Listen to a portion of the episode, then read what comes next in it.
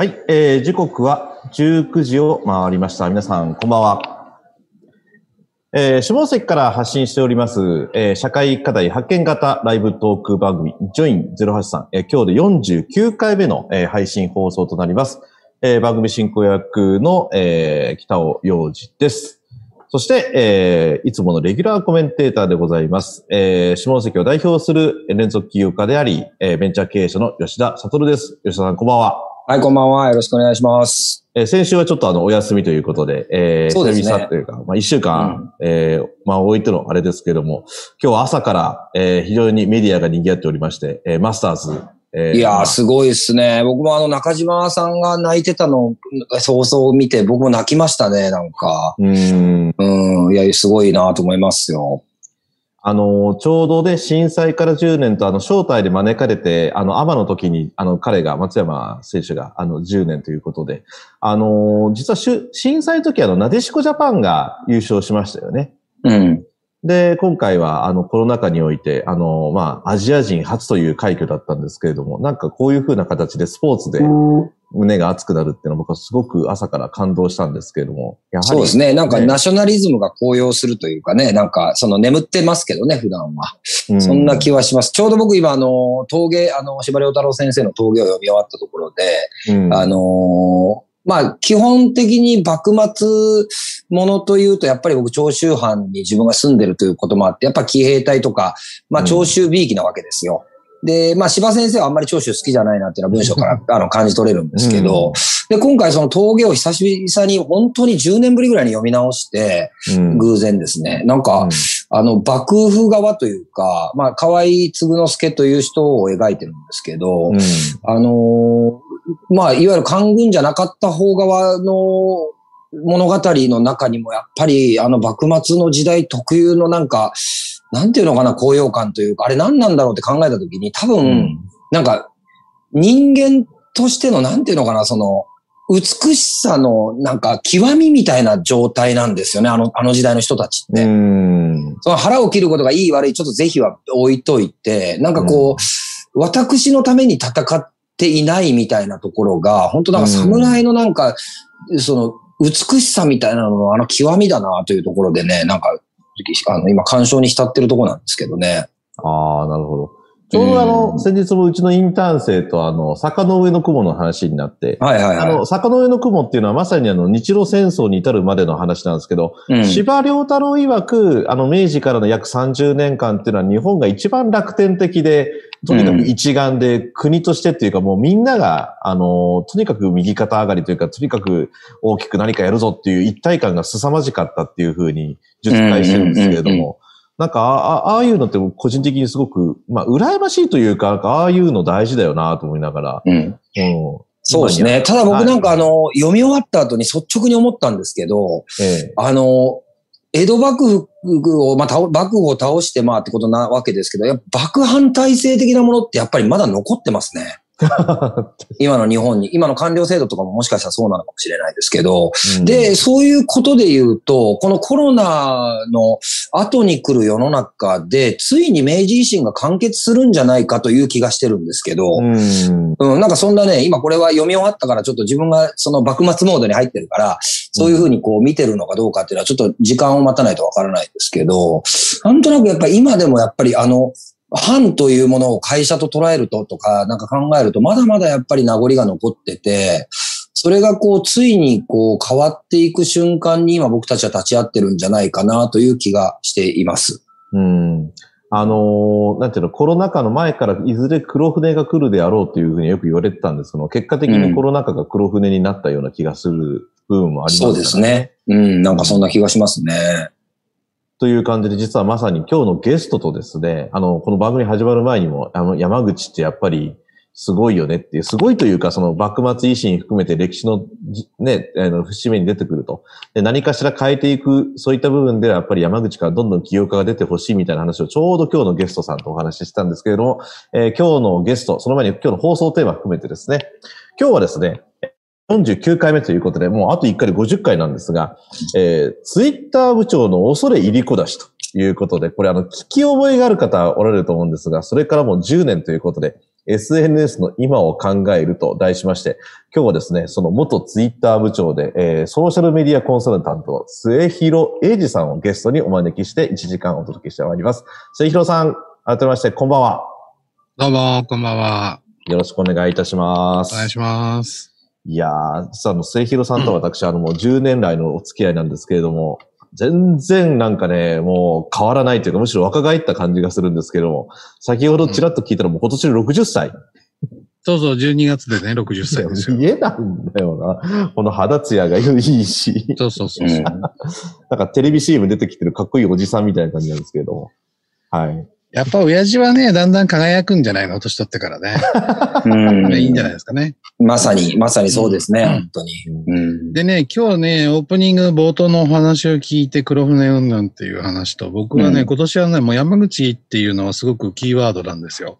う。うんん。で、あの、SNS がまあ10年前にちょっと流行ったっていう時と、うん。えーまたね、今年っていうのは、まあ、先ほどおっしゃってた、皆さんおっしゃってた、コロナになって、いろんなものがリセットされて、うん。で、今まで取り繕ったものがバレてきて、うんっていうことになったときに、改めて日本っていうものを見直したときに、やっぱり山口が、あの、や役割ってすごい重要だなっていうふうに感じていて、それで、あの、なんとか僕はこう、山口に食らいつこうと思っているのが、今日この頃なわけですよ。へえ。で、なるほどあの、全国を旅してるんですけど、その、なんだろうな、まあ、何々時代っていう時に、その、頂点を取ったあー町があるわけですよね。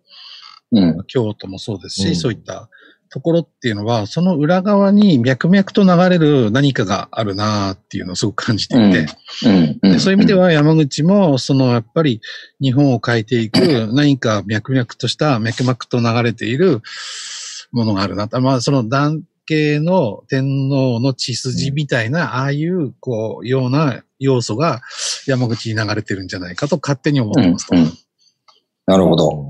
で、そこに意外に地元の人も気づいていないよねっていう。で、うんこれはまあ、あー世界大戦が終わって日本人って悪者ですよねっての刷り込みも随分あるよねっていうところで、うん。えーそういうふうに日本人はずっと耐えて耐えて最後爆発するっていうことになるので、うん。そこがなんか コロナでこうリセットされて、本来の日本人っていうえーものが生まれつつあるなっていうのをすごく感じていますとうん。いう感じなんですね。だから SNS 全然関係ない話してますけど。ああ、全然大丈夫です。はい。あの、もう冒頭からいろいろ確信に迫るお話なんですが、末広さん改めてあの、ご自身から 自己紹介をお願いできればと思うんですが。自己紹介難しいんですけどね。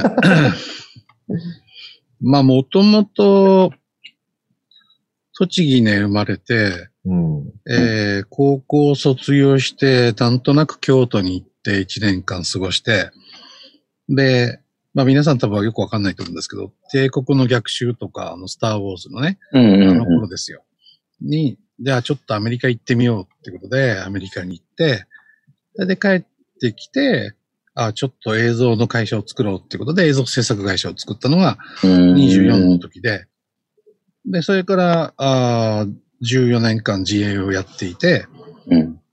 で、もうなんかやり尽くした感があって、で、そのたまたまたまこのクライアントだった牛角っていうのが、これから展開していきますよっていう時に、じゃあ手伝いますっていうことで、99年に 手伝って、で5年半ぐらいいたのかな。で、えっと、まあ、1500億とかああいう企業になって、うん。で、その後、お菓子のシャドレーゼっていうところに行って3年間いて、で、加藤吉っていうところで3年、まあ約3年いて、その時に、あの、餃子の事件とかいろんなことがあって、企業がコミュニケーションできないんで、えー会社にですね、あの、ミニブログですよって嘘ついてツイッターを始めたとうん。いうことですね。で、そこでまあ、あのー周到な戦略のもとにやってきたもんですから、えー人気が出てきて、で、どっちかっていうと皆さんそこを知るところになったわけですけど、うん。で、その後、丸亀製麺ってところのマーケティングをやらせてもらって、で、あとは神戸にありますアンリシャルパンティエっていう洋菓子屋さんのマーケティングをやって、うん。で、東京にあるハーバー研究所っていう上場企業さんに行って、社長をやらせていただいて、で、辞めてすぐに出前館の役員をやって、うんそこも辞めて、今に至ると。すごいですね。すごい、すごい。すごい、本当にすごい。あの、まず何が僕はすごいと思うかっていうと、その末広さんたちの世代って僕たち以上に、その、ある種の終身雇用みたいなものが、まあ約束されていたというか、まあそれが当たり前のレールとしてそうでなければならないという、まあ、ある種の集団催眠みたいな状態の、まさに真っ只中だったと思うんですけど、その中で今おっしゃったようなこうキャリアをこう、あの、形成されていくっていうところって、どこからその、なんていうのかな、自由なモチベーションというか、が生まれたんですか、当時？まあ、アメリカにいたのが大きかったじゃないですかね。カリフォルニアにいたんですけど、うん。真夏でもおばちゃんがあの寒いって言って、コート、毛皮のコート着て歩いてるんですよ。うん。みんな T シャツ、短パン T シャツなのに私は寒いって言って、毛皮着てるやつがいたりとか、うんだからそれ要するにね、自由なんですよね。じまあ、自由っていうか、自分はそう思ったっていう風な人が多かったんですよ。うん。で、それが染みついてるんですよね。なるほど。なるほど。社会人になった時がそんな感じなので、うん。ら日本に帰ってきてもそのスタンスできてるって。だから就職するっていう選択肢はないし、自分でやればいいんじゃないみたいな。うん。できちゃった。うん。映像会社だって僕映像なんかやったことないし、うん。自己流ですから。うん。あの、アメリカ人なんかは、ほら、あの、講義の後に意見のある人って言うとみんな手挙げるんですけど、うんうん。刺されてから考えるんですよね。ああ、なるほどね。だから僕らもね会社作っちゃってから、うん。さてどうしようっていう感じですよね。うん。で、なるほどなんか待てど暮らせど電話もならないし、そりゃそうだ誰も知らないもんなって言ってして歩いて、みたいな感じです。うん。うんで、映像の仕事ってそもそもどうやるのっていうのも知らないし、うん。機材持ってるわけでもないし、っうん。ていうのがスタートなので、それやってきちゃったんで別に、なんていうんですかね、どういう商売でも何とでもなるっていうのがあるから、うんうん。結構気楽な感じですよ。いやー、すごいなーなんかその、あ、あと、後付けっていうか、手を挙げて、で、質問考えるっていうことを含めて、それなのにそれだけの、ある意味、輝かしいキャリアというか、いろんな形をされてるっていうのが、とりあえずやってみようっていう精神なんですかね。まずはやってみるというか。えっとね、いやいや、そんなことないんですよ。あの、多分、皆さんもそうだと思うんですよ。お二人もね、そうだと思うんですけど、やっぱ経営者だから、うんうまくいくまでやめないから、うまくいくに決まってるわけね。う。うんんうん。うん。バカみたいな話なんですけど、うん。あの、経営者なんでに退路ないんで、うん。あの、なんとかするしかないわけですよ。うん。だから、なんとかなるまでやめないんだから、なんとかなるでしょっていうのが先にあるんですよね。うん。だから別に、なんていうのなんとも思わないんですよ。なるほど。だってうまくいくまでやめないんだから、うまくいくに決まってるじゃないっていう感覚なので、うん。いや、それはその、今日の明日なんとかはならないかもしれないけど、あの、基本的にはうまくいこうと思ってずーっとやってるわけだから、うんそれはうまくいくでしょうっていう。うん。そこに全然迷いがないもんですから、うんいろんな人もそれを信じてついてきてくれたりするし、うんうん。っていうのは大きいですよね。ああ。いや、でもちょうど、あのー今日、あの、スラックに、まあ、一つ、3年1ヶ月前に、3年前の2月に、あの、起業した、まあ、AI を作る、まあ、あの、初めて僕もテックという、あの、領域に、まあ、あの、投資をして会社を作って、で、自分が代表になってやってきたんですけど、3年1ヶ月目の今月、あの、先月か、3月に、あの、初めて単月黒字化をしましてですね、あの、まだまだ累積ぼっこり赤字なんですけど、あの、単月黒字っていうところまでこ、まさに今日、あの、今朝来れた時にもう全く同じこと思いましたね。やっぱりや、諦めなければ負けはないというか、うん。あの、やり続ける限り必ずここに来れるんだという、そういう意味では僕三代目なので、あの、自分で起業した会社もある種こう、元の会社の何かの事業部を発展させてみたいなところが多かったので、そういうう思いというのをこれ初めて40代で体験したんですけど、あの、おっしゃる通りだと思います。諦めずに、あのね、やり続けるだけっていうことですよね。あと違うのは多分、うんお二人もよくわかってると思うんですけど、経営者って、なんていうか気が短いですよね。うん今日の今日みたいな感じでしょ？うん、そうですね。うんで、今話したんだからもうすぐやれよみたいな。で、やったらすぐ結果出るでしょとかみたいな感覚はうん、やっぱありますよね。うん。だから、普通の人よりも多分スピードがね、3倍、4倍早く考えてるはずなんですよね。うんうんうんだから同じやったら結果出るって言うけど、あの、回し方が4、5倍で回してるんで、うん普通の人がやるよりは早く結果が出てるっていう感じはあると思うんですね。ちなみにその、こう、考えてるスピードの速さ、もしくは射程の長さみたいなところを、チームの中に落とし込んでいくののなんかこう工夫みたいなのって何か、あの、うんコツみたいなの終わりですか、これはね、ノウハウがあるんですよ、やっぱりね。おお。教えてほしい、それ。まさに悩んでるところなんですよ、そこ今。あの、KPI の設定とかを一旦忘れて、ううん。ほう。えー、KPI なんて、なんていうのかな、ビジネスモデルなんですよね。うんそういうものが合ってるところはそれがいいし、だけど、なんかやったことない仕事に KPI もクソもないんで、うん、うん。で、えっと、KPI の部分でのプロセスの部分と結果の部分と、ああるんですけど、うん。えーそれを設定しましょうってことになると、ほとんどき、きあの、なんていうか、組織が回らないんですよね。うん。うん。うん。で、僕が今やってることは何かっていうと、あの、一週間だけメモして、あ何やったかを書いてくれっていう。ほう。例えば今、何かの仕事しかかりましたって言ったら書きます。それ時間書いてるんです。うん。で、終わったっていうか、次の仕事はっていうふうに書いていくわけですよ。うん。うんこれ一週間やっていただくと、いかに生産性低いかっていうのはバレバレちゃうんですね。ほう、なるほど。うん。あの、予定作るのは難しいんだけど、自分がやったこと記録するのは誰でもできるんで、うん。それを一週間やるじゃないですか。うん。で、これちょっと1.5倍の生産性にできないかなって言ったときに、うん。この仕掛かってるタスクを、もう何パーセントかこうさ、早くできないかなって見れば、全体組織が加速しちゃうんですよね。なるほで、加速してない理由ってのは、大きく3つあって、ど。うん。一つは、やり方が分かってないよねっていう、うん。うんそもそもね。うん。それから、時間がありませんっていうことと、うん。やる気なんですよ。うん。で、やる気ない人はいないんで、うん。やり方と時間だけなんですよ。うん。で、今の管理で時間軸はちょっと圧縮できるわけね。うん。うん。そうすると、あとはやり方だから、経験値がないから、トライアンドエラーを早く回すしかないんで、うん。時間軸を潰して、ぐるぐる回して、知見を増やして、ここも潰していくと。なるほど。わかりやすい。ありがとうございます。ありがとうございます。こんなのに気づくのにね、10年ぐらいかかってるんです、僕も。ああ、なるほど。でもやっぱりなるほど大体聞いてみると、あの、仕事を設計するのに時間かかってるんですよ、やっぱり。うん。あだからそこの都市、だから例えば山口に行ったことない人が山口行こうと思ったら調べるじゃないですか。ーうんうんうん。で、何で行くのが賢いか？って言ったら、あじゃあこれで行こうっていうふうになると、うんそれは実現可能なわけですよね。うんうん。でもやっぱり我々やってる仕事って誰もやったことがないし、うん。何から触ってもいいかもわかんないから、うん。っていうのをしっかり設計して誰でもできる状態に持っていくっていうのが、まあ、難しいわけですよ。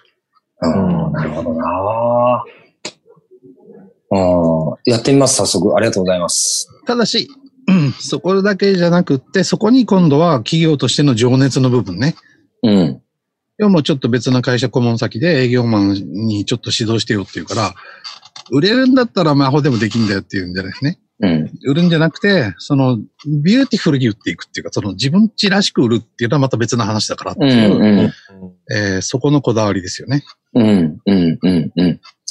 なるほど。いや、僕は今多分、今までどっちかというと、そのこだわりを伝えることに一生懸命になりすぎて、そのノウハウのところにあまりこう、コミットしてなかったなというのを今、あの、お聞きしてて思いましたので、ちょっとでもやっぱり反省して。その、情熱の方が重要ですよ。うん。うん。ただ、情熱が、なんだろうな、やっぱ中華管理職を育成しないと、トップの意思っていうのは、だんだんトーンダウンしていくんで、うん。うんだ。から僕らが牛角やってた時っていうのは、中間管理職がトップを、の、あの、意思を2倍、2倍、3倍増幅させるっていうことをやってたんですよね。トップが1言ったら、同じ熱量だと伝わんないんで、3倍、4倍ぐらいで伝えていかないと、うん。組織でかくなってくると、もうどんどんどんどんもう温度下がっちゃうんで、うん。うん。そういうことやってましたけどね。なるほど。なるほどなこれちょっと、あの、一回、それだけお聞きする回したい、欲しいですね。別でね。別、別で。別で。全然いいですよ、全然いいですよ。これはまあ今、触りだけなんで、う。うんん。他にもうちょっといろいろね、あの、うん。あの、すなんていうか、組織を活性化させるための、まあ、ノウハウっていうか、もう簡単にできる方法があるので、う。うんん。で、やっぱりどうしてもその、全体を良くしようって思っちゃうんで、はい、思ってます。これはね、無理です。うん。なので、ある、ある部門のあるピンポイントだけを伸ばしていくことで、うん。絶対への波及効果も大きいわけですよね。例えば1000店舗あって、うん全店舗を対象に何かやろうと思うと時間もかかるし、うんう。まくいかないしっていうことなんで、えっ、と、て業績の悪い4店舗だけに特化して、徹底的に手入れていくと、そこがバーンって伸びると、他への、あの、波及効果がでかいわけですよ。う。うんん。だから山口でベンチャーでビジネスやるっていうのは、山口でトップ取るのが、あの、なんていうかな、目立たせるっていう企業を1個2個作ってあげればもう終わりなんですよね。うん。うんそうするともう山口ってすごいよねっていう、こう風が吹いてくるんで、うん。そうするとどんどんどんどんそういう人が集まってきて、結果変わってくるんで。うん。なるほど。おっしゃる通りですね。すいません、つまんない話で。いやいや、めちゃくちゃもう、あの、刺さりまくってます、今僕。でもこれが SNS と一緒なんですね。うん。だ僕も今いろんなところから SNS の指導してよって言われるけど、いや、毎日投稿してくれればいいですよって言うんだけど、うん。毎日できないんです、大体。うんうん。うん。うん。僕ね、毎日やったらいいですよって言って、わかりましたっつって毎日やった人は見たことないんですよ。うん。でしょうね。うんそうだと思います。必ず毎日全部、だから必ず毎日、例えば Facebook の Facebook だけだっていいんだけど、うん。インスタもあるし、ツイッターもあるし、何もあるしっていうのを、とりあえず全部に一回、とにかく投稿しろってのを、やめずに毎日っていうのは、うん。できないんですよね。う。うんん。うん。で、それを信じてやったとこだけが、あの、このコロナ禍で売り上げ2倍とかになってるわけですよ。うん。なるほど。その時に、その、すどちらかと最初は、えっと、まあ、ある種戦略的なことは一旦置いといて、まずはルーティンワークとしてそれを確立するっていうところに重きを置くっていうことですか？そうです、そうです。うんで、そこで基礎体力がついて素振りをしていくと、だんだんと人間って分かってくるもんだから、じゃあ次はこんな投稿、次はこんな、自然になっていくんだってことですね。うんやっていくうちに、こういう投稿の時反応良かったとか分かってくるんですよ。うん、うん、だから、ああ、自分ちの投稿はこういうのがコミュニティとしては、あの、みんな喜ぶんだなって分かればそっち振っていけばいいだけなんで。あ最初はわけわかんないからおはようでもいいし、今日は天気がいいとかなんとかもう、たわいもないこと言ってるわけですよ。うん、うん、うでん。そんなにね、毎回当たるような言葉は言えないわけで、うん、基本はおはようございますとか今日も一日頑張ろうでも全然いいんですよね。う。うんん。うん、なるほど。なるほど。でも、まあ確かに世にこう、ハウトゥーの本はもう何万冊とあったり、そういうセミナー何個もあるんだけども、いや、まず毎日続けることからですよってスタートするところは少ないですよね。あの、飲食だったらこういうこと。そういう人はやってないんですよね。ほとんど分かってないですね。うん、うん、そうでしょうねう。ん。うん、で、自分、僕はほら、あの、今、運用で言うと、ものすごい数の企業さんのやつを運用してるんで、うん、それでやっぱり分かることは、とにかく毎日何かしら情報が出てるってことが重要だっていう。うん、で、ある程度の母数になってきたら、今度は自由度が上がるんですけど、それまではとにかく毎日投稿っていう。うん。それは大体3ヶ月ぐらいは最低限やらないと、おーどうにもなんないですね。なるほど。で、そこから戦略を足していく感じですかね。そうです、そうです。うん。あの、売り上げが上がるって大体ね、2、3ヶ月で売り上げ劇的に上がっていくんで、うん。うん。そんなもんですよ。なるほど。なるほど。本当のノウハウってすごい破壊力があるんで、うん。いきなりドーンと上がるんですよ、ちゃんと。おうおうまあ、どことは言えないんですけど、僕の執行問先で、まあ、やっぱりコロナ禍になってお客さんが来ないよねと。うん。だけど、まあ、こんな風にしてくださいって言ったら最初は、ええー、みたいな感じだったんだけど、うん。ね、だって騙されたと思ってやってみてくださいって言ってコツコツやったら、もう店舗売上全然下がんないですもんね。うん。で、こんな数字見たことないっていう数字ばっかり出てきてるんで、へえ。なるほどな。いや、でも本当にそうでしょうね。その、まずは本当に続けていくことうだろうし、まあ、そのま、もっと前の大前提としては、ちゃんと自分たちが売っているものであったり、コンテンツであったりするものが、ちゃんと魅力的なものであるっていう大前提もちろん必要なんでしょうけど、うん。それさえあれば、あとはもうきちんと毎日続けていくっていうことが、まあでもそれだけの本出したって買わないですもんね。だからこういうふうに書いたらいいですよ、こういうふうに書いたらいいですよっていう本の方が、まあ売れるから、まあそっちばっかりが先行しちゃってみんな続かずに終わっちゃうんですね。なんかね、その商売始めたのにはなんか理由があって、うん、えー、やってるわけですよ。うん、だそこをしっかり言っていくってことが重要で、うん、今お菓子屋さんで言うと、いや、俺はこの洋菓子のね、このこういうクリームが、あの、美味しくって、これをみんな食べてほしいんだよねっていうシンプルなところをしっかり言ってないこと多いんですよ。うん。何が売れるかなとか言ってるわけで。いやいや、何が売れるかなじゃなくて、あなたは何を売りたいの？って、うん、で、俺はこれがすごい美味しいと思ってて、もうぜひみんなに食べてほしい以上っていう世界なんですよね。うん。うん。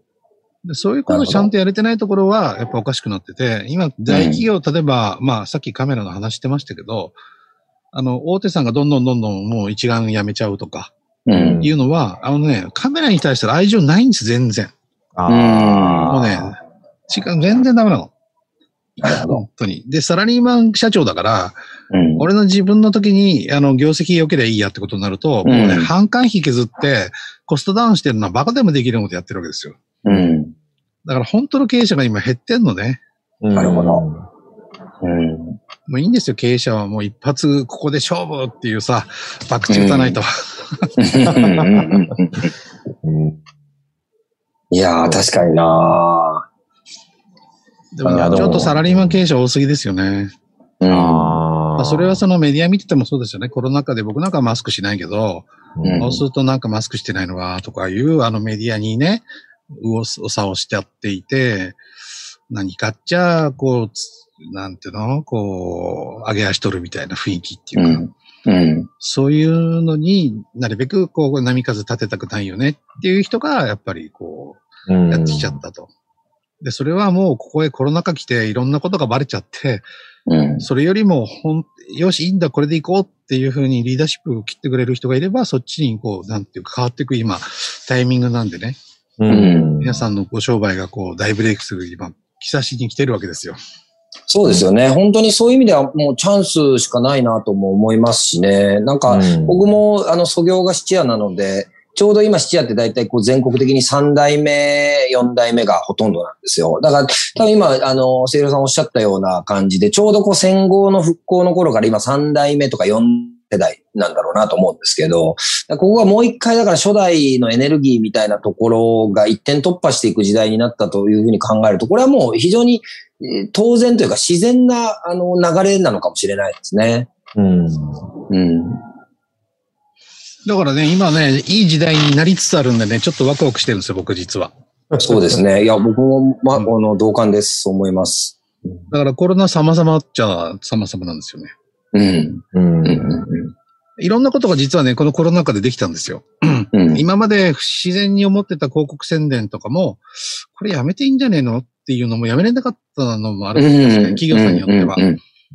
で、これやめちゃうと売り上げ下がるよねっていう幻想があるから、だけど、このコロナ禍のどさくさでいろんなことやめたりしてるんで、うん、なんで結局変わんねえじゃんみたいなものとか、これは必要だとかいうのが結構ね、見えてきたんでね、この1年って結構重要だったんですよね、僕ら。うん。あの、断捨離が結構できたんですよ。そうですね。うん。で、今までバカみたいに営業やってたのに、営業マン減らして、放置プレイしてた方が売り上げ上がってるってこう恐ろしいことも起きてたりね。うん。あれっていう。そうすると人がいたから仕事も当てがってたんだなっていうことも顕在化しちゃったりとか。うん。で、その分の人を違うリソースに当てて、新しい事業体作ろうよっていうふうにできてる会社もあるし、うん。だからね、すごくまあもちろん大変なところもありますよ。飲食店さんなんかはね、被害者になっちゃってるから、うん、あれですけど。でも飲食店もやっぱり7割方の売り上げキープしてる店っていうのはやっぱりしっかり日々やってて、リピーターがついてるところは、うん、まあまあ、あ6割、7割ぐらいになってて、うん、単純に新規だけ取ってるところはちょっと厳しいっていうのも見えちゃってるし、うん、うん、感じですかね。そうですね。まあ、やっぱり企業にとっての基礎体力っていうのは、どれだけこう、コアなお客様を持ってるかっていうことに、結局のところ尽きるんだよっていうのは当たり前のことなんだけど、それをなんかマーケティングとかなんとかっていう横文字を一旦使うことによって、こう、広く広げてるような気になってたところっていうのは、今もまさにそこの、あの、しっぺ返しが来てるっていうような状況なんだろうなと思いますね。うん。と私は思いますけどね。うん。うん。それはまあ広告代理店のあの歴史を見てみればあわかるんですよね。であの広告代理店のメニューというか、あの価格の設定っていうのを考えると、費用対効果でやってた時期もあるし、いろんな、あのなんていうのかな、変わってんですよ。時代によって。うん。だからあ、今だとやっぱりインターネットでの広告っていうのがあって、何人クリックしたとか、この転換率とかも全部出ちゃうから、うん。それが全てみたいに見えるんですけど、あの、そんなことはないと思うんですよね。っていうのは僕のうん意見なんですね。うん。例えば、あの、テスラって皆さんご存知ですかね？はい。うん。なんで知ってるんですか？テスラ。テスラなんで知ってるんだろう？いや、広告見たことないです、ね。ニュニュースですね、だから。うん。テスラなんて1円も広告使ってないんですよ。はあ、そうなんですね。はい。へだけど、そんな風に思ってないでしょ？思ってないですね。でもみんな知ってるわけですよ。うんだから、今の時代はもうこの世界なんですよね。なるほど。わかりやすい。取り組み自体が、うん。あの、もう山口から情報を発信してること自体がニュース性があって、うん、全然なんうかしませんよっていう世ん界です。うん。なるほど。いや、確かにそうだ。うん。うんいや、もうさっきあの、おっしゃられた通りですよ。僕も、あの、コロナ禍が来て3月に、あの、全スタッフを集めて、これは多分起きたことがないことが今から、あの、数年続いていくから、会社としてもちょっといろいろと変えていくよっていうような話をして、広告もかなり切ったんですよね。で、結果って変わったかっていうと変わってないと。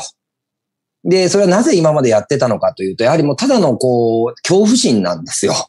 ずっとやってるからやめられないっていう状況が続いてたことがやっぱたくさん、あの、あったので、そういう意味では本当に断捨離もできて、で、なおかつ、あの、私たち B2B のオークションを20年、あの、22年今やってるんですけど、21年間で900社の会員を全国、あの、B の会員を、あの、抱えてたんですね。22、1年かけて900社だったんですけど、それをコロナ禍で全部オンラインに切り替えて、1年で900社獲得できてるんですよ。だから21年かかったことがオンラインに切り替えたことで、1年でできてるっていうのを今回体験したときに、やっぱりこう、オンラインのマーケットの広がりと、あとアナログでやってきたことの信頼の積み重ねみたいなところをプラスしたときに、すごくやっぱオンラインに大きな可能性があるなというのをね、今体感してるところですね。でもそうなる前までは、オンラインにこの業界が切り替わるのかな、どうかな、いつかは行くだろうけど、まあ準備はしとこうぐらいの感覚だったんですよね、正直なところ。そこをコロナ禍で強制的に背中を押されて行ってみたときに、広がったマーケットの大きさを考えると、あの、普段気づいているんだけども、今までの流れの中でなんとかその習慣を守っていきたいみたいな人間のバイアスみたいなのってのはやっぱり意外と強いんだなというのをすごく体感しました。そうなりますよね。うん。まあ僕なんかもいろんな会社にその顧問で呼ばれていくのは、うんあの常識をぶっ壊してねっていうオーダーが多いんですよね。うんこの中行くと、え、そんなのやめてこうすればいいんじゃないんですかっていうポロって言ってる言葉が重要なんで、うん。だから仕事は何かっていうと人んちの会社の会議に出てきて、ポロっていうことが仕事っていう。ああ、なるほど。なんていうかね。これでお金になるっていうのがね、変ですよね。仕事してない人だからね、ほとんど。いやー、まあね。まあでも、そう、そうなった時に、でもこう逆に組織、組織の中にある、えっ、と、そうであるから出来上がっている仕事みたいな仕事がなくなっていくじゃないですか、当然。そうだと一応、例えば領収書は、あの、ノリで貼っていくもんだと決めているからある仕事とかっていう仕事があって、そこにこう、なかなか企業ってメスを入れられずにここまで来てたと思うんですけど、そういう意味でもそこがもう含めて今から断捨離されていくでしょうね。そうですね。うん。まあ、企業規模大きくなっていくと人が増えて、まあ来るんですけど、人が増えると人の、その人のために仕事作っていくんで、うん。で、組織ができてくると、どんどんどんどんこう、なんていうか、高度化してるのか、業務が増えてるのか、効率が落ちてるのか、うっていうんことに、まあ必ずなるんですけど、だから定期的にこうリセットさせていくと、すごくいいかなっていう感じがしますけどね。うーん、なるほど。だから今なんかも契約書、僕なんかもそうですけど、えーそもそもプリンター持ってないんで、うん。えーっと、紙でちょうだいとか入れても、いや、紙も何もプリンターがないんですよねって言うと、うあのん、結構それでいけちゃうんで、ああ、そうですね。まあ、ドキュサインとかありますからね、もう今は。うん僕はあの牛角にいた頃に紙がすごい、こう、コピーがみんな使うよねっていうんで、当時の社長と考えたのが、いい手があるぞと。うん。コピーの電源抜いちゃえっつって。抜いたことがありますけどね。そえれはそれえでいけんじゃんみたいなね。うん。あるとみんな紙で出しちゃうんですよね。うーん、なるほどね。そうですね。そこはもう、やっぱりそういうことの改革っていうのは結構強烈なトップダウンでやっていくべきなんでしょうかね。そうそうそうそうそう。うんでその時に、あの、しょうがないよねっていう状況を作るんで、だから僕らも電源抜いといてなんか壊れたみたいだよって言って、修理君のちょっと時間かかるねって言って、嘘吹いてたっていうのがありますよ。うーん、なるほどね。ちなみにそのツイッターを、まあ、会社で、あの、ミニブログという風な形にして、あの、始められて、なんか転換点みたいなのって、始めてどれぐらいの期間で来られたんですか？えーっと、まあまあ、ちょっとこれは話すと、うん。戦略があってやってるんで、ああ、そうですね。そもそもがあの餃子の事件があって、うん。で、社名変更も控えていて、うん。で、このまま行っちゃうと、悪いことしたんで社名変えたのねっていうふうに移りますねっていう課題を抱えていたと。ああ、なるほど。かうんそれとは関係なく、そもそもが社名を変えようっていうんで僕がそこに入ったわけですよね。うん。で、その準備をしていたら、年明けたら餃子の事件になっちゃって、うん。1年間物が売れませんっていうことになりましたと。うん。で、メーカーってのは、あの、流通卸にだけ物を流してるんで、一般消費者とのコミュニケーションほとんどないんですよ。うん。っていう課題もありましたと。うん。で、えその発展系で何かが必要だよねっていうのがあって、うんなんかブログみたいのできないかなって思ってた時に、ツイッターっていうのがありますと。うん。それから当時、その、加藤吉って会社は、えー JT の子会社になったので、うん。あのーセキュリティが厳しいんですね。うん。それこそ YouTube も見れないっていう、あの、セキュリティなんで。その中でツイッターまで行ってなかったんですよ。ツイッターは普通に見れたんで、コンプライアンス上これは OK でしょっていう、あの、もちろん解釈で。言うといろいろ問題あるんで、うん。なのでうん経営陣には、あーミニブログと。うん。で、それは、あの、一般の消費者とのコミュニケーション重要ですよねっていう課題がありましたね、というのはうん確認済みなので。うん。で、やってったわけですよ。うん。で、こんなもんやったって、うまくいくわけないと思っていて、うん。それでメディアにちょっとずつリークしたわけね。うん。今、SNS、これから SNS の時代ですよっていうのを、あの、個別記者にリークしてるんです。で、我々みたいなメーカーがこういう奇策にやってるよっていうのは、ここれからニュースになりますよってことを先に漏らしておいて、ガンガン活動していって。うん。そうするとなんか盛り上がってきたみたいですねって言って取材が入ってきますとうん。いうことを、まあやってきたわけですね。うん。で、えっ、と、1月元旦に社名が変わるんで、うん。えーその時に日経にリークしといて、うん。えーこれからその翌年は、えー、ツイッターの年ですよみたいな。うん。それで日経ビジネスオンラインで、えっ、と、ハイチのね、大地震もあったんですよ。はあとは、あー誰でしたっけ？宇宙のほら、誰だっけ？若狭さんじゃなくて、えっと、野口さん。も野口さんか。うん。ハイチから宇宙から加藤基地ナウっていうビジネスオンラインの記事が出るんですよ。そん。れが1月元旦なのね。うん。で、その記事出るの知ってたんで、えー12月の紅白あたりになんか一回一回やろうっていうことで、うんあの、粉雪っていうのを加藤基地っていうのを、うんあの、今だとみんな同じタイミングで出したいっていうのを知ってたから、う。うんん。誰よりも先にちょっと早く加藤基地って出して、うん。で、一般にはそれでちょっとバズらせといて、で、年、あの、開けたら日経オンラインが出て、っていう、こう、そういうのを周到に組んどいて、だから、どっちかっていうとね、メディアの力使ってるんですよ、あれは。うん。そういう、あの、始める段階から、えっと、今お話しされたことって、ある程度の青写真を描いてからスタートされたんですか？最初はそうでもないんですけど、やっていくうちに、こんなもん、拉致開かねえなってことが分かって、メディア使うしかないっていうのは、で、メディア使うしかないっていうのは、僕はあの、牛角の時に、あうん。の、牛の角っていう、ほら、誰も来ねえよ、こんな店、みたいな感じだったから、うん。それをメディアに売り込んで、あのブランドを大きくしていったっていう実績もあるから、うん。やっぱりテレビにうまく出た方がいいっていうのは、うん。うん。なるほどな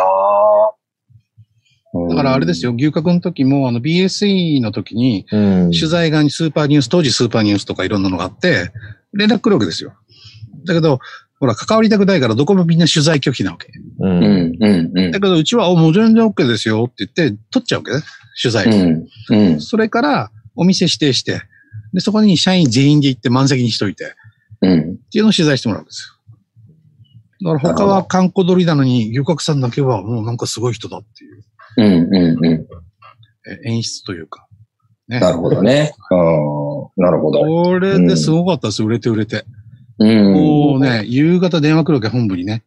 あ、あ、えっと、夜になると電話来て、もう冷蔵庫に肉がありませんみたいな、助けてくださいみたいなのがもう、いろんな店から電話来ちゃって。へえ。全然もうどうにもなんないぐらいです。あーだいたいね、800ぐらい売れいい店が1300万ぐらい売ってましたからね。うーん。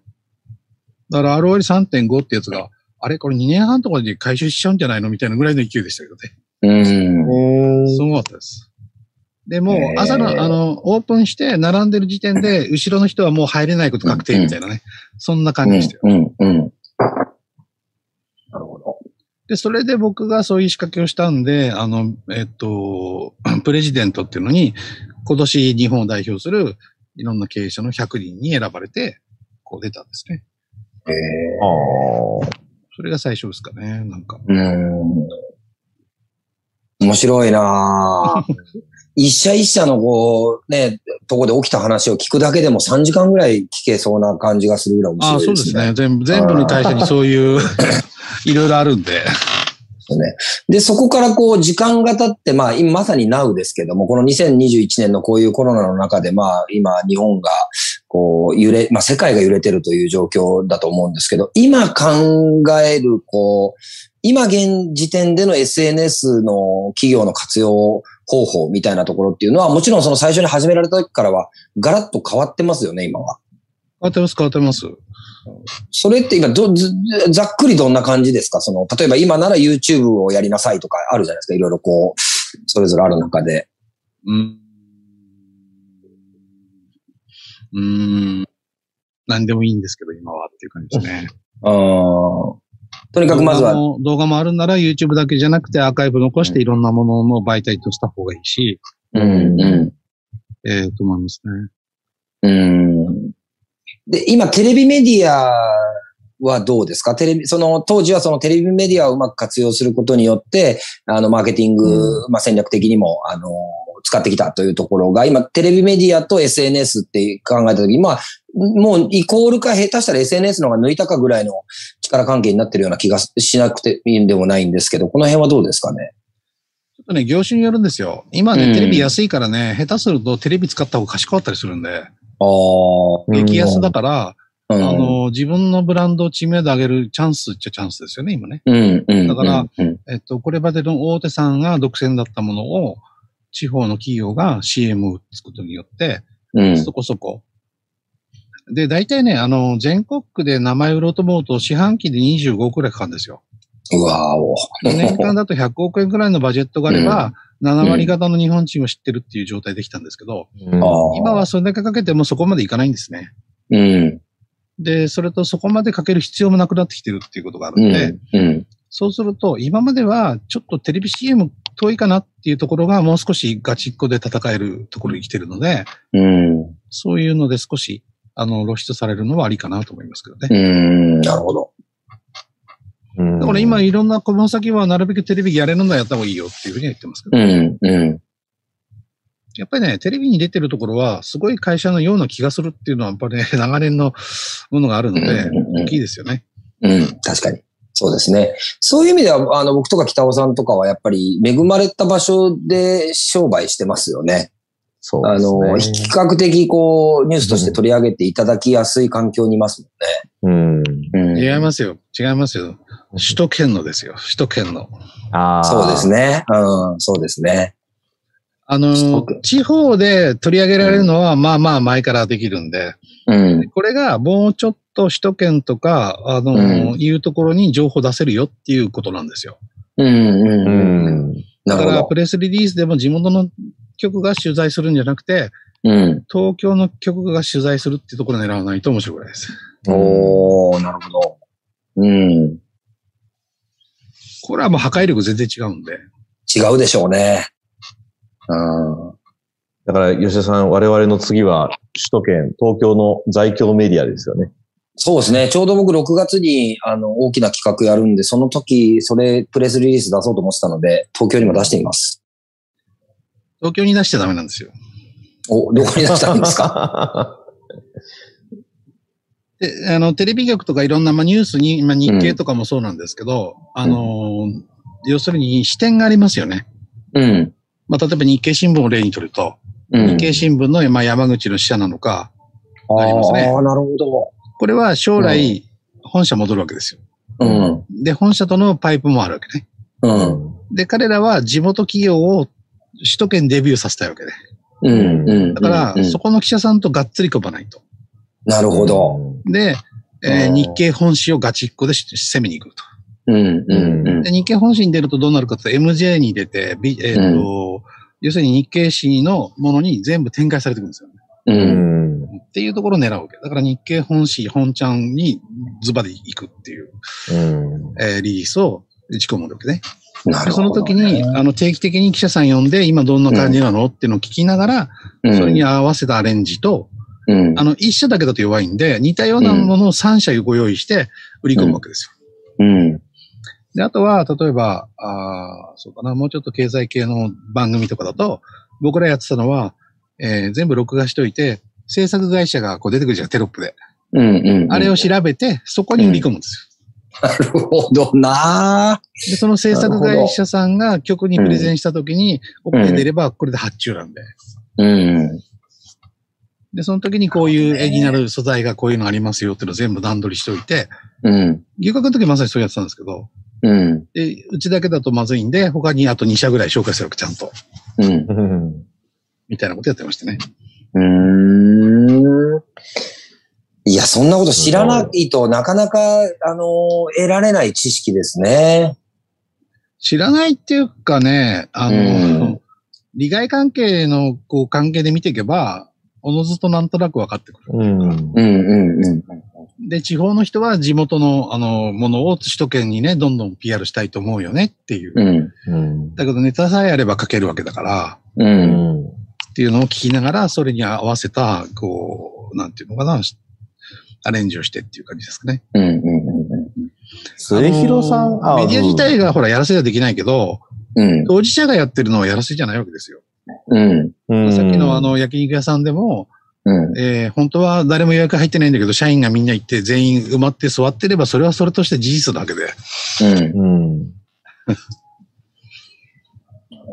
そうですよね。あの、うん。末広さんのすごいところは、そういうふうな、その、ある意味仕組みとか、まあ、用意っていうのをきちんとやって、ちゃんとやってるところが僕はすごいなといつも思ってて、あの、こういうことコンサルタントとかってみんな、あの、やった方がいいですよって言うけど、じゃあできるのかっていうところは、末広さん実はやってる方だから、本当実践してるところ。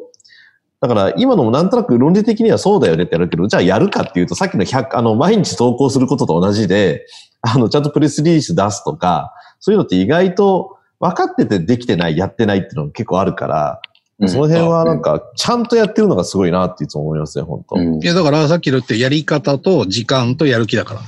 うん、うん。やり方が分かったらそのようにやればいいし。うんで、それをやるために時間がないから、なんとか時間作って。うん。だけど、それも分かってるけどやらないっていうのは、モチベーションがねっていう、やったとこで何になるのみたいなのは、まあ、あるといえばあるけど、うん。うん。やっぱ経営してる人はほら、やる気がないってことはないから、うんなんとか時間作ってでも、ああ、そうやればいいんだ、分かったっていう。で、やっぱり一流の経営者って、みんなね、ああ、なんだ、そうやればいいのね、分かりましたよって言ってやってる人はやっぱ一流なんですよ、なんだかんだ言って。うん。二流のやつは、あ、じゃあ、あれ、あのあれじゃあこうだ、なんだ、こうだ、みたいな話になっちゃうけど、うん。うん。一流の人はね、あ、わかりましたって言ってやってるからすごいなと思うのね。うん。何の疑いもないんで、あんたはそうやったらいいんだね、分かったよって言ってる人はすごいですよ、やっぱりね。うん。うん。うん。おっしゃる通りです。っていう、域に行くまでが大変なんですよ、やっぱりね。そうは言ってもっていううんそうね現実問題いろんなことがあるからうん。っていうのも、だから結局ね、そういうね、見えない空気と戦ってるわけですよ、結局。うん。うん。うん。なんか、だから僕もね、あのー社長やってた時に、社員にね、俺仕事もう今日ないんで帰っていいかなとか言うと、社長なんだから自由にやってくださいよとか言われちゃってさ。まあ、そらそうだなと思って。うん。そうですね。まあ、それを自分との戦いというのだろうなと思いますね。そう、見えない空気というところとやっぱ戦ってますね。ただやっぱ一つ言えるのは確かにもうおっしゃる通りで、あの、実践あるのみですからね。実践する行動力と、まあ、素直に聞く耳とがあると、まあ、大概のことは乗り越えていけるなっていうのは本当にその通りだなと思いますね。そこが圧倒的にない、ないような気がします。あの、足りてないっていうことの場合がやっぱ圧倒的に多いような気がしますね。まあ、あの、今日もね、営業マンに喋ってよって言われて、まあ別な会社で喋ってきたんですけど、うん、いいよな、営業なんてさ、当たり前で振っていいんだからさ、楽勝だよね、とか言ってきたんですけどね。うん。3回しか振れないとなるとちょっとプレッシャーはあるけど、当たり前で振っていいんだもんさ、こんなもんもらってんだもんね、営業なんてさ、っていう。まあね、そりゃそうですね。でもね、なかなかね、そういう感覚になれないんですよね。うん、うん。だからまあ先ほどね、最初の話戻るけど、うまくいくまでだってやめねえんだから、それはいつかは行くでしょうっていう話とイコールなんですけど、うん。だからもうずっとさ、あのー、うまくいくと思ってるから、うん。うまくいっちゃったらどうしようとかいう方が先で、うん。だからニコニコしてるわけです、いつも。うん、ごめんなさい、なんか宝くじ当たっちゃったんですよね、みたいな。うん、いや、まだ引いてはいないんですけどね、みたいな。で、こうやってこうめくってるわけですよ。で、当たり入ってますからねって言われてるわけですよね、こうやってね。うん。マジっすかってこうやってこうやって、そんなもん寝ずにやりますよ、みたいな感じです。うん。うんうんうん。まあでもそうね、そのメンタリティを持つっていうのは、まあ並大抵のことじゃないとは思いますけどね。はい、あのー、すごく今ライトにおっしゃってますけど、そう、多分、やっぱり結局のところ覚悟の問題なんだろうなという気がしますね。うん、結局、でも、幕末の人たちって命かけてるわけですよ。うん、さっきの腹を切るとかね。うん。そこまでは求められてない。でも逆にそういうのがないから頑張れないのかもしれないですよね。うん、そうですね。うん。で、僕はあの結構地方のあの商店街さんのお話聞くんだけど、困ってないんですよ。うん、困ってない。まあまあ死にはしないぐらいで、まあ、上行けば行ったらいいけど、まあ困っ、うん、なんていうのかな、お金はまあまあ、なくはないみたいな、なんか、うん、そんなもん頑張んないっすよね、みたいな。頑張んないっすよ。本当に頑張んないと思いますね。僕もあの、帰った時に、あの、まあ、他人資本でほとんど商売をうちの親父はやってたので、その、一夜にしては珍しいんですよね。ほとんど自己資金でみんなやってるから、もう自己資金でやってるとこの三代目のお坊ちゃまたちはもう泣かず飛ばずですね、みんな。うん。やっぱやらない。あの、小金持ちってのは努力しないっていうのはもう、本当その通りだなと思いますね。だからある種そこは借金を背負ってでもやっていくぐらいの覚悟を、だからそれがまあ武士でいうところの腹を切るということなのかもしれないなと思いますけどね。なかなか今ってそういう前提条件ってなかなかないんだろうと思いますからね。今なんか銀行から送るなんかもうほぼ自分の金だろうぐらいの勢いですもんね。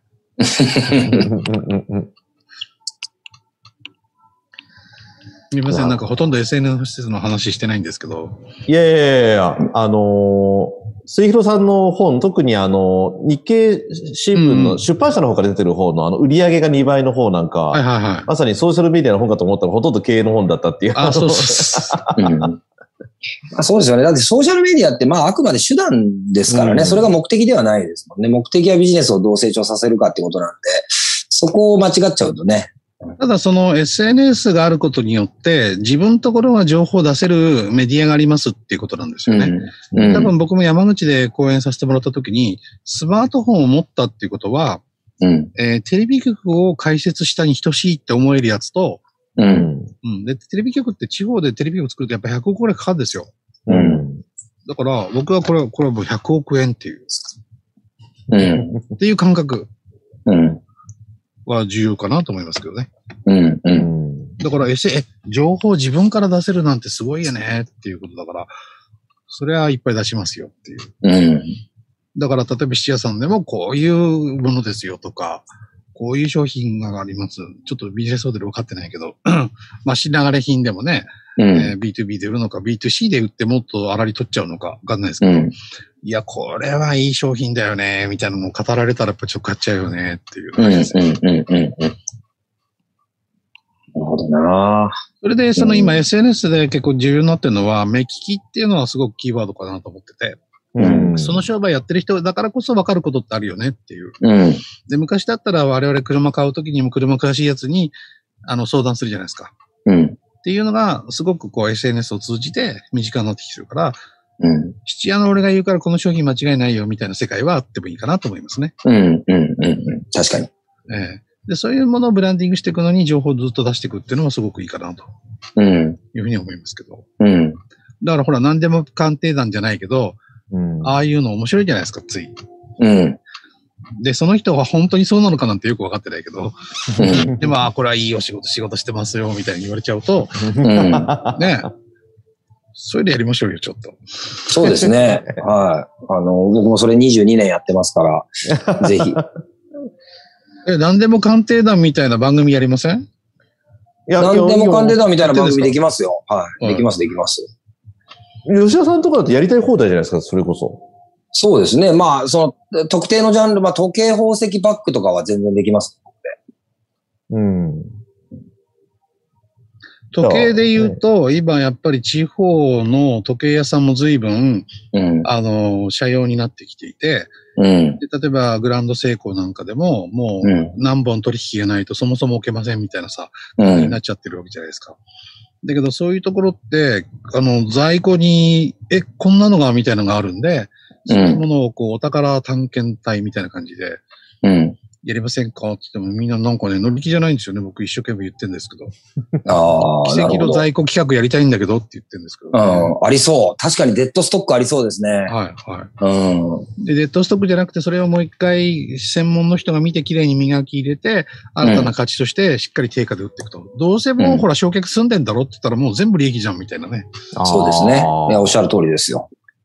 で、今またそういうこう、えっと、ヴィンテージまではいかないんだけども、まあ昭和の後期から平成の頭ぐらいのものがもう価値がものすごく今上がってて、まあ僕らの業界今インフレが起きてるんですけど、うん。あの、毎、例えばデイトナというロレックスのデイトナっていう時計はいはいはい。は今毎週20万円ずつ相場が上がっていってるんですよね。えええー。でこの4週間で100万ぐらい相場が上がってて、で、また上がるだろうと言われてて、まあそういう意味で、まあほとんど B2 オーバーシーなんですけど、もうあの、日本のエンドじゃないんですよね。中国とか、えー、東南アジアのエンドにあのものが行くんですけど、もうどんどんどんどん中古品の価値が今上がっていってるので、そういう意味では、そういうタイムリーですよね。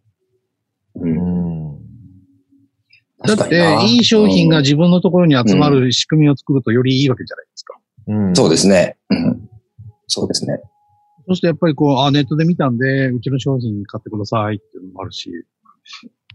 なるほどね。なるほど。うん。なるほど。ちょっと今あの、ピカーンとなりました。ありがとうございます。今の水広さんがおっしゃった、いい商品が集まるようにっていうのはすごく、あの、すべての商売においていいヒントだなと思いましたね。うん。いい商、いい商品が集まるようにすればいいんだっていうのは、すごくわかりやすい言葉ですけど、すごく、ああ、確かに、みたいな。うん。うん。あそうそう。まあ、ちょっと今日は話してないですけど、いかに自分が労せずして、こう、回っていくかっていう仕組み考えなきゃいけないんで、ううん。ん。だから僕なんかって顧問やってよっていうのって別にその無限にやるわけですよ。で、勝手に選んでるわけね。うん。っていう風になると楽なんです。うん。うん。うん。だから自分から売り込まないから、うん。でいや、あんたが頼むからやってるわけよって言うと、あの、ママウントが取れてるんで、じゃあこれやってくださいっていう話になるんですよね。で、僕もやって経験値でこれやればうまくいくって分かってるから、そうするとうまくいっちゃうっていう。うん。で、ところがこれお金を営業に行ってコンサルで受けたまっちゃうと、うん。やるのは御社なんでこういうふうにやった方がいいですよってこう弱くなっちゃうんですよね。ああ、確かに確かに。うん。で、僕はあんたがやってくれつがやってあげてるわけで、じゃあこれやってよって、もう立ち位置が違うんで。うん。これね、丸亀製麺と同じやり方なんですよ。う。うんん。丸亀製麺って、こう、作ってる人の方がちょっと上から目線なんですよね。ああ。それで、ちょっとぶっかけお願いしますっていう。うん。お願いしちゃってるから。うん。であっちもうん。どうすんの？はい何すんの？みたいな雰囲気なんですよ。う。うんん。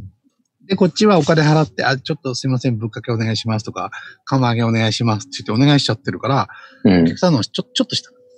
ほう。うん。で、今度コンビニじゃない。コンビニ行くと、弁当温めますかって言われちゃうけど、みんな、決まってんじゃんって言ってお客さんの上なんですよ。なるほど。っていう、このね、目線の高さで、こう、商売変わってくるんで。はあ、それ、ちなみにあの、トリドールさんはそれを意識してそう作っていったんですか？そそういう、えー目線的に少し作ってる人の上に来るようないや、戦略を取った結果的に、結果的に結。果的にですか？ああ、うんなるほど。それはやっぱり一店舗一店舗でこう麺を作るという、あの、いわゆる職人さんというものを各店に置いていったっていうところが起因してるんですかね？えっと、なんていうのかな。まあ、いろんな成功要件なんですけど、もう出来たて、出来たてのものをやっぱり出すっていうのはいいよねっていうのがスタートなんで、うん、うん。だけど、業僕が業態を分析すると、やっぱりそういうふうなお客様の心理戦でいうところの店側が強いっていうのは、やっぱり強い業態なので、はあ、いや、でも、そう言われてみると意識したことがなかったですけど、確かにそうですね。だってレジ1個しかないじゃないですか。そうでするね。とあの、今頃財布出すかよとか言ってお客さんにメイクでしょ？うん。お財布準備しとこうよ、みたいな。うん、うん。だけどこれコンビニだったら、いやいや、品出しじゃなくてさ、そこにほらレジ開いてんだから早くやってお客さん回せよって。うん、うん、うん。二人ぐらい並んだらそんな気になりますよね。うん、なりますね。うんっていうふうにやっぱ業態が持ってるあのイメージ的なものっていうのがあるんですよね。はあ、なるほどなだちょっとどことは言いませんけど、おんあのお弁当を温めましょうかっていう業態もあるんですよ。うんんそうすると、あ、お願いしますってなるじゃないですか。うん。温めますかと温めましょうかじゃわけが違うでしょ？うん。確かにね。確かに。うん。だからまあ、接客業ってそういうのが面白いんでやってるんですけど、僕もね。うん。そういうちょっと微妙な心理戦で。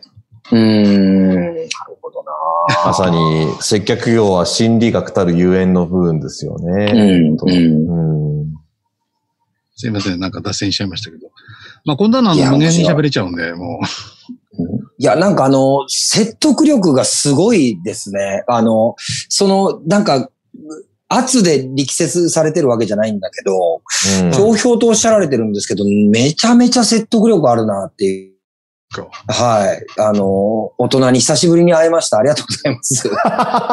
いやいや、本当に。あの、すごいなはい。まあ、こんなことばっかやってるわけですよ、毎日ね。人んち行ってこういう話してるだけっていう。いやいや、そういうふうになんかすごいライトにおっしゃるんですけど、めちゃくちゃ刺さります。ああ、ありがとうございます。いや何時までですか？一応なんとなく時間を見ながらこういい感じで喋ってますけもう、ど。もう、そろそろエンディングな感じなんねでで、はい。うんうんうんいやーでもあの、せいひろさんが時々、あの、見せてくださる笑顔が、僕はすごい素敵で、好きなんですけどね。くしゃっとした感じの。ニコってした。みんなさそうそうそう。みんなさ、目が笑ってないとか言うんだけどね。そうですね。あのーまたなんかね、なんちゅう、経営に特化した形で、また別で末広さんに特番で出てもらうっていう手も、ありだと思いますね。またいや、は、ありだと思います。うん、めちゃくちゃ相談したい。本当に。もう、そ、相談する前提で壁打ち特集みたいな感じで、もうバンバン意見寄せてくださいみたいな感じでやっても面白いかもしれないです。そう、うんあのー事例があった方が話しやすいんですけどね。それで、あ、こういう場合はこうなんで、こういうふうに見えるっていうのは、ちょっと好きなんですけど、本当は。うん。うん、うん、うん、うん。いやーちょっとなんかいろいろ考えたいですね。企画をね、また末広さん、ええうん。本当に今日はありがとうございました。あまあ、ちょっと僕はあの山口と関係をちょっと強化したいって思ってるんで、このあの時代の流れにね、乗りたいので、山口の関係強化っていうのが今年のテーマなので。ありがとうございます。ぜひよろしくお願いします。あのーちょっとじゃあ、早速ですけれども、まあじゃあ、吉田さん、今日1時はいは間振り返っていかがでしたか、そうですね。僕もその、なんかいろいろこう、社員数が60人になったからなんかこう、あれが変わるとかなんかいろんなことをこう1年間自分の中で悩みながら来たんですけど、今日なんかお話を聞いてて、いや、トドのつまり可能性を閉ざしてたのは自分だなみたいな大きな気づきがあって、いや、まだまだこう全然こんなところで止まってる場合じゃないなっていう気にあのさせていただいたので、非常にあの有意義な1時間でした。なんか皆さんの時間を借りて、僕の人生相談に乗っていただいたような感じになりましたけど、ありがとうございます。頑張ります。あの、改めて末広さん、今日ゲストということで、あの、登場いただきましたが、ちょっと感想というか1時間いかがでした？いやいや、ありがとうございます。私はもう、だから、山口県にね、えー、食らいついていこうと今思ってるので。あの、多分、1年ぐらいしたときに、ああ、こういうことかって多分わかるき、ような気がしてるんですよね。おーうん。で、今はね、うん。まさに最初冒頭に出てきたような明治維新だとか、ああいう世界になってきてるなっていうのが僕の中にちょっとマイトレンドであるんで。うん、うん、うん。で、これはアメリカのね、トランプさんのこともそうだし、いろんなものを鑑みたときに、なんか世の中おかしなことになってて、うん。全体に一回リセットされるべきだねっていうところに来たときに、うん。日本のうん 役割っていうふうにいた時の、うん。えー役割を果たす場所として、山口がなんかいいなと思っていますと。えいかがですかね。なるほど。そ、なんでしょうね。それ、じやっぱじ地場みたいなもんなんですかね。その、うん、山口県がもともとなんか持ってる DNA なんですかね。うーん。ううんっていう気がしますけど。ーん。ああ。頑張ります。ありがとうございます。やや またちょっといろいろと今、末広さんと裏で、あの、考えたり企画をするっていう形で動いておりますので、また改めてこの番組を通じてですね、また末広さんにも登場いただいたりとか、またあはい、の、ぜひぜひ。ええ PR、えープロモーションを含めて、また引き続き、ええよろしくお願いいたします。お願いします。あの、この番組に通じていろいろインフォメーションをさせていただきます、ぜひ皆さん、えーこれからもよろしくお願いいたします。ということで、もうあっという間に8時を過ぎてしまいました。えっ、と、来週もですね、えー予定通りレギュラーでお届けいたしますが、あの、また、今日もね、あの、大丸松屋会百貨店、この大丸下関店からお届けいたしました。あの、ちょっとそろそろね、吉田さん先ほどもあの、もう間もなく1年でございます。うん。